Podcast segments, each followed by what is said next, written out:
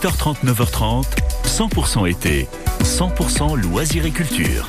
Je rappelle que les Jacksons seront au Mouratoglou Festival ce soir à Biot pour la dernière soirée euh, de ce festival. Nice regorge de lieux mythiques. On en visite un ce matin, un lieu qui a eu mille vies et on est guidé par Laura Tenuji qui est avec nous. Bonjour Laura. Bonjour Quentin. Alors on va ce matin dans le plus vieux bâtiment encore debout du vieux Nice. Bah, Peut-être que certains connaissent ce lieu incroyable et magique parce que c'est vraiment le mot qui convient, l'adjectif qui convient.